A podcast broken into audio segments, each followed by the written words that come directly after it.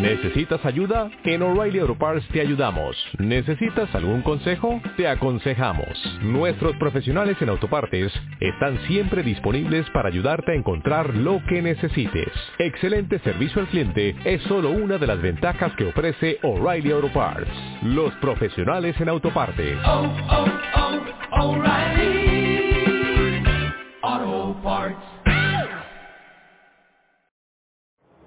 Hola, buenos días desde La Habana. Soy Joanny Sánchez y estoy aquí en este lunes iniciando la semana y abriendo una a una las persianas de la ventana 14 para asomarme junto a ustedes a los temas y las noticias más importantes de este 22 de julio de 2019 en Cuba.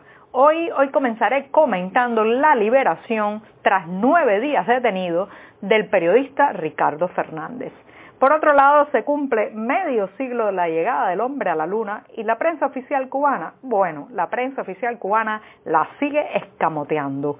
El enviado especial estadounidense para Venezuela, Elliot Abrams, asegura que los cubanos son el sistema nervioso del régimen de Nicolás Maduro. Y por último, una pincelada veraniega. Comienza a operar un tren que enlaza La Habana con las playas del este. Y bien, dicho esto, voy a pasar a revolver para tomarme el cafecito informativo. Ese que de lunes a viernes comparto junto a ustedes, recién colado, breve porque hay que ahorrar, un poco amargo, como ya saben que me gusta a mí, pero siempre, siempre necesario. Después de este primer sorbito del día, les recuerdo que pueden ampliar todos estos temas y estas noticias en las páginas del diario digital 14 y medio que hacemos desde aquí, desde dentro de Cuba. Recordar también a nuestros lectores residentes en territorio nacional que lamentablemente tendrán que hacer uso de servicios de VPN o de proxies anónimos para poder saltarse la censura contra nuestro sitio digital en los servidores cubanos. Y dicho esto, voy a pasar a la primera noticia, que es una noticia que me alivia. Finalmente, después de nueve días detenido, el periodista independiente y colaborador de 14 y medio, Ricardo Fernández Izaguirre, fue liberado este domingo. La policía le impuso una carta de advertencia por una supuesta estancia ilegal en La Habana. Como lo escuchan, una persona nacida en Cuba, residente en Cuba, va a ser amonestada o está siendo amonestada legalmente por haberse trasladado desde Camagüey hacia la capital cubana. Sí, esa misma capital que a la entrada tiene un cartel que dice La Habana, la capital de todos los cubanos, pero donde rigen estrictas normas que penalizan la movilidad interna. Este es un reportero independiente que evidentemente eh, pues la policía está usando esta herramienta legal de coacción y amonestación para disuadirlo de hacer su trabajo. Les recuerdo que Fernández fue detenido cuando salía de la sede del movimiento Damas de Blanco en la barriada habanera de Lauton y se dirigía a la estación de ómnibus, eh, de ómnibus nacionales, donde pensaba tomar eh, una guagua, como decimos en Cuba, para dirigirse a Pinar del Río a una visita familiar y personal. En ese camino fue detenido, los primeros días estuvo en paradero desconocido, puesto que en ninguno de los números telefónicos oficiales donde deben dar reporte de arrestados y detenidos, en ninguno daban información sobre el paradero de Ricardo Fernández. Eh, allá, pasado algunos días, pudimos eh, localizarlo en el centro de detenciones de El Vivac, al sur de La Habana, en la zona de Calabazar. Y al final de la semana pasada fue trasladado a la estación de policía eh, conocido como La Avellaneda en la eh, ciudad de Camagüey, pero solo, solo fue liberado ayer domingo y como les decía con esta carta de advertencia que Fernández dice es absolutamente arbitraria, puesto que es una carta de advertencia por estar ilegal en La Habana que se basa en el decreto, en el decreto 217, eh, aprobado o en que entró en vigor en abril de 1997 y que regula la migración interna dentro de Cuba. Eh, lo que apela, lo que dice el reportero, es que este es un decreto que se aplica a las personas que eh, llegan y se pasan un tiempo de residencia en la capital sin haberse registrado en el, bueno, pues lo que pueden ser los archivos de los registros registro civil, poner su eh, carnet de identidad en la nueva dirección donde están residiendo, pero él solo había pasado unas horas en La Habana y no tenía la mínima intención de quedarse a vivir en la capital cubana, de manera que evidentemente se trata de una represalia, una penalización por su trabajo, no solamente como periodista independiente, él también tiene un, gran activismo religioso y bueno, pues todo eso se ha mezclado para intentar coaccionarlo a través de la aplicación de un decreto que de por sí ya es bastante draconiano porque convierte a los propios cubanos en ilegales en determinadas zonas de su país. Bien, amén de todo esto, hoy eh, Ricardo Fernández tiene otra entrevista policial para la que ha sido citado, eh, espera echar una batalla legal para eh, que le quiten o eliminen esta carta de advertencia y sobre todo está pensando en seguir adelante con su trabajo periodístico. Ya su familia está más aliviada de tenerlo de regreso a casa. En la redacción de 14 y medio le damos la bienvenida y llamamos la atención sobre este tipo de mecanismo, herramienta de amenaza contra, contra la prensa independiente. Y con esto, con esto me voy al segundo tema que está, está relacionado también con la prensa y con la información.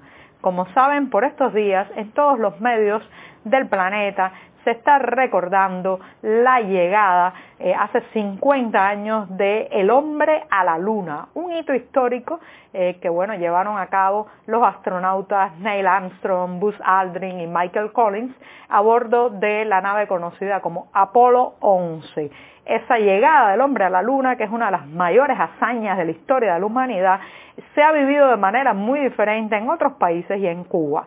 Les recuerdo, por ejemplo, que mientras millones de personas vieron la transmisión en vivo de esa hazaña, de cómo los tres eh, astronautas llegaron al llamado Mar de la Tranquilidad en la Luna, pues las autoridades cubanas impidieron que eh, los cubanos de aquel eh, año 1969 pudieran ver ese momento histórico en vivo.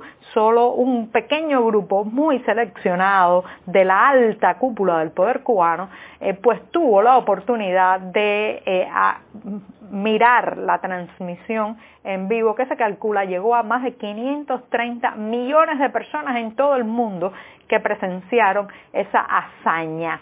Sin embargo, en Cuba pasaron meses hasta que la prensa oficial eh, logró hilvanar algunos titulares bastante denigrantes, cuestionadores eh, sobre el tema y en que empezó a decirse la información. Esto no sorprende. Eh, recuerden que nosotros nos enteramos de la caída del muro de Berlín semanas después y las primeras imágenes de ese momento en que las dos, eh, las dos partes de Berlín se unificaron, eh, las pudimos ver, las imágenes en video y en fotos, las pudimos ver años después. Así que si no nos sorprende nada, si eso fue en 1989 y tardamos meses y años en verlo, imagínense ustedes en 1969, cuando la tecnología no estaba tan avanzada, y el régimen cubano tenía un absoluto control sobre la distribución de información dentro de la isla. Pero ¿qué ha pasado? Bueno, ha pasado el tiempo, la Guerra Fría aparentemente terminó y eh, bueno, pues ahora se está conmemorando el medio siglo de la llegada del hombre a la luna y la prensa oficial cubana está repitiendo el modelo, cuestionando, incluso algunos medios oficiales han repetido la teoría de la conspiración, de que todo fue fabricado en un estudio, de que nunca llegaron a la luna, eh, mientras otros hacen mutis por el foro o lanzan eh, críticas, cuestionamientos a cómo se logró y el esfuerzo que costó la llegada de esos primeros hombres al, mayor o al más importante satélite de la Tierra. Entonces, bueno, eh, así estamos, 50 años después nos quieren volver a esconder la luna, pero ahora, ahora creo que la podemos ver por nuestros propios ojos. Y con esto me voy rápidamente al tercer tema que está relacionado con Venezuela. Ya saben que, eh, como diría el poeta, eh, Cuba y Venezuela estamos cosidos a la misma estrella y eh, Elliot Abrams, el enviado especial de Estados Unidos para Venezuela, ha confirmado esto y sostiene que eh, los cubanos, la, inteligencia cubana, eh, los oficiales cubanos son el sistema nervioso central del régimen de Nicolás Maduro. Eh, este embajador sitúa en unos 3.000 los colaboradores de la isla que están en Caracas en labores de inteligencia.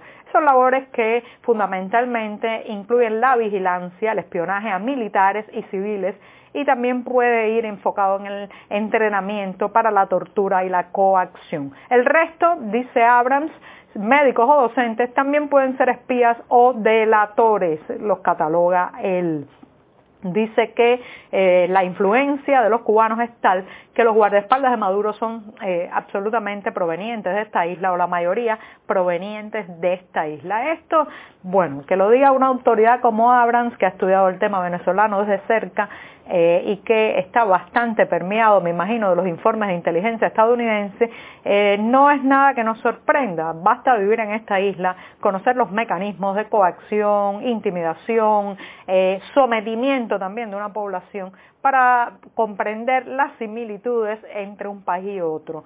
Basta ver cómo viven ahora los venezolanos, cómo han ido perdiendo espacio de libertad en su propio país para ser encerrados eh, en un, entre barrotes, barrotes que van, por un lado, incluye el clientelismo político, también los ciclos de sobrevivencia que hacen que la ciudadanía solamente pueda estar al tanto de qué puede comprar para poner sobre el plato, la eh, coacción y represión de la prensa independiente, el recorte de las libertades ciudadanas y por otro lado, bueno, pues la amenaza, las detenciones y la tortura. Si uno ve todo ese paquete, no hay manera, no hay manera de que no señale hacia la Plaza de la Revolución de La Habana.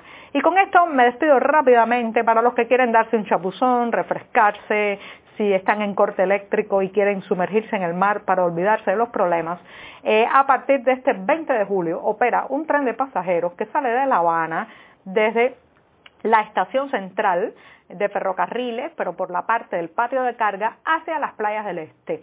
Eh, puede llegar hasta Guanabo, va a hacer varias paradas en el camino y aunque este es un tren con muy pocas condiciones materiales y que eh, bueno, tiene muchas posibilidades también de romperse en el camino porque es un tren que parece un poco viejo. Lo cierto es que es una oportunidad para las personas de escasos recursos porque solamente tendrán que pagar un peso en moneda nacional. Y ya saben, ya saben que los precios para moverse hacia las playas en vehículos, eh, transporte privado, taxis son excesivamente altos para los trabajadores que solo viven de su salario. Así que aquí hay una opción, ármese de paciencia pero ya a partir del día 20 de julio y de martes a domingo el tren, el tren sale hacia las playas. Muchas gracias y hasta mañana.